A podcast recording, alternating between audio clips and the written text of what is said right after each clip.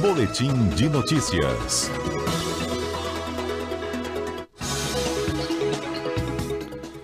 Tem investigação no Tribunal Superior Eleitoral contra o presidente da República. CBN Conexão Brasília, com Rômulo Pinheiro.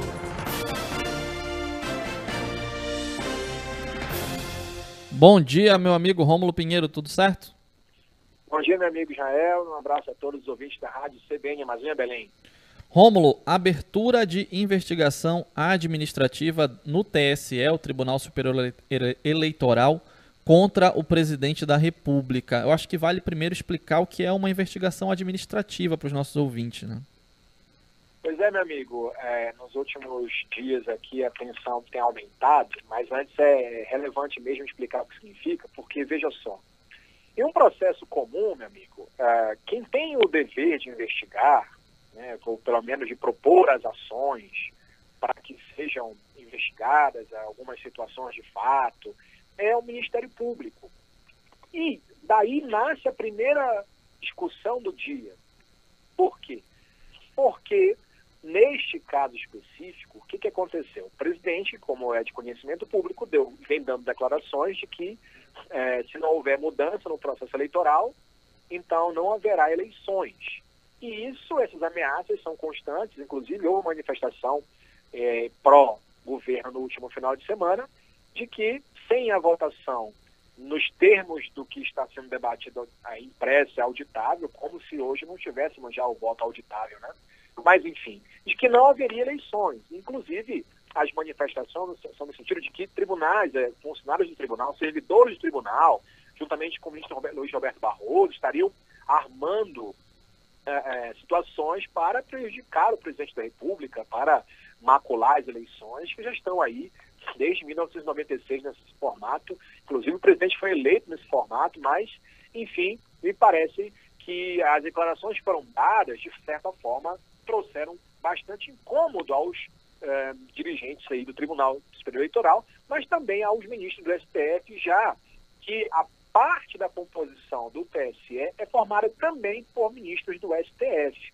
E aí, Israel, a investigação administrativa é uma investigação, como o nome já define, que vai buscar elementos desses supostos crimes praticados pelo presidente da República, usando inclusive a máquina pública para promover esses ataques à honra de servidores do TSE e também do ministro Roberto Barroso. Inclusive, ontem mesmo o presidente informou que é, estava se criando um clima ruim entre o Tribunal Eleitoral e ele, que na verdade a disputa dele era com o ministro Barroso, quando na verdade a gente está vendo desde o ano passado essas afirmações de que as eleições não seriam limpas e que, portanto, não haveria eleições. O presidente reforçou esse entendimento no último final de semana.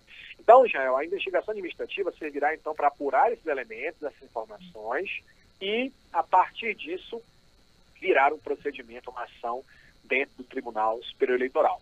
Vale lembrar, Israel, que a discussão que se dava é que, em tese, para fazer essa investigação, teria que ser feita pelo procurador eleitoral e que, neste caso, é também Augusto Aras. A gente comentou na última semana que Augusto Aras não tinha a menor disposição de promover investigações contra o presidente da República, talvez visando a vaga no Supremo que vai folgar em 2023.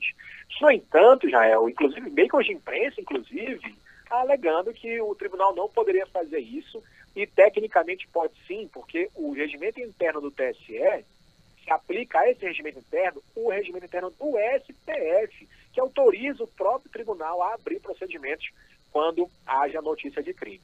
Então, o que vai ser apurado nesse processo, Israel, na verdade, é se o presidente pode perder os seus direitos políticos até a próxima eleição em 2022, ante a prática desses delitos contra membros do tribunal e contra o próprio corpo do tribunal no seu sentido institucional.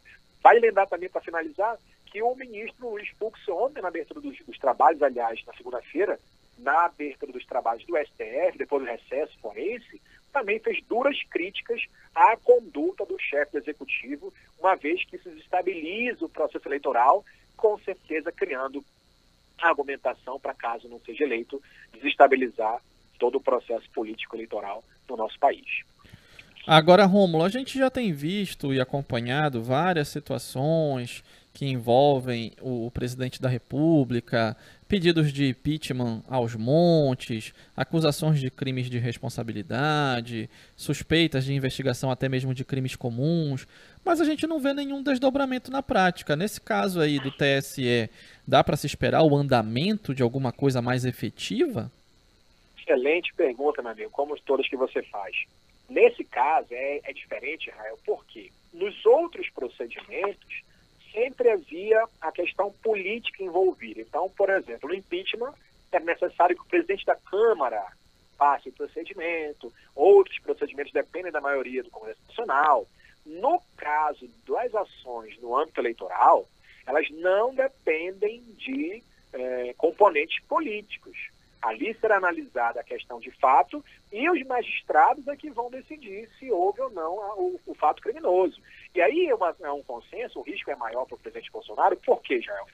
Porque ne, nunca se viu antes uma unanimidade nas posições tomadas no TSE. E esse último, nessa última segunda-feira, o TSE emitiu uma nota de todos os seus ministros decretando aí, ou pelo menos tentando é, se defender das acusações que o presidente da República fez. Então, uma vez que esse procedimento não passa por esse componente político, as chances contra o presidente, de fato, são muito mais é, é, reais de perder seus direitos políticos até a próxima eleição. Note, Israel, que essa questão do voto impresso, ela acaba, tem data para acabar, como nós comentamos na semana passada, para quinta-feira agora, na, vai ser votado na comissão especial na Câmara dos Deputados, a proposta de, de emenda constitucional ao voto impresso, já está fechado o consenso de não ser aprovada, então o presidente perde mais uma linha de argumentação, porque o prazo mínimo para alteração do processo eleitoral é de um ano.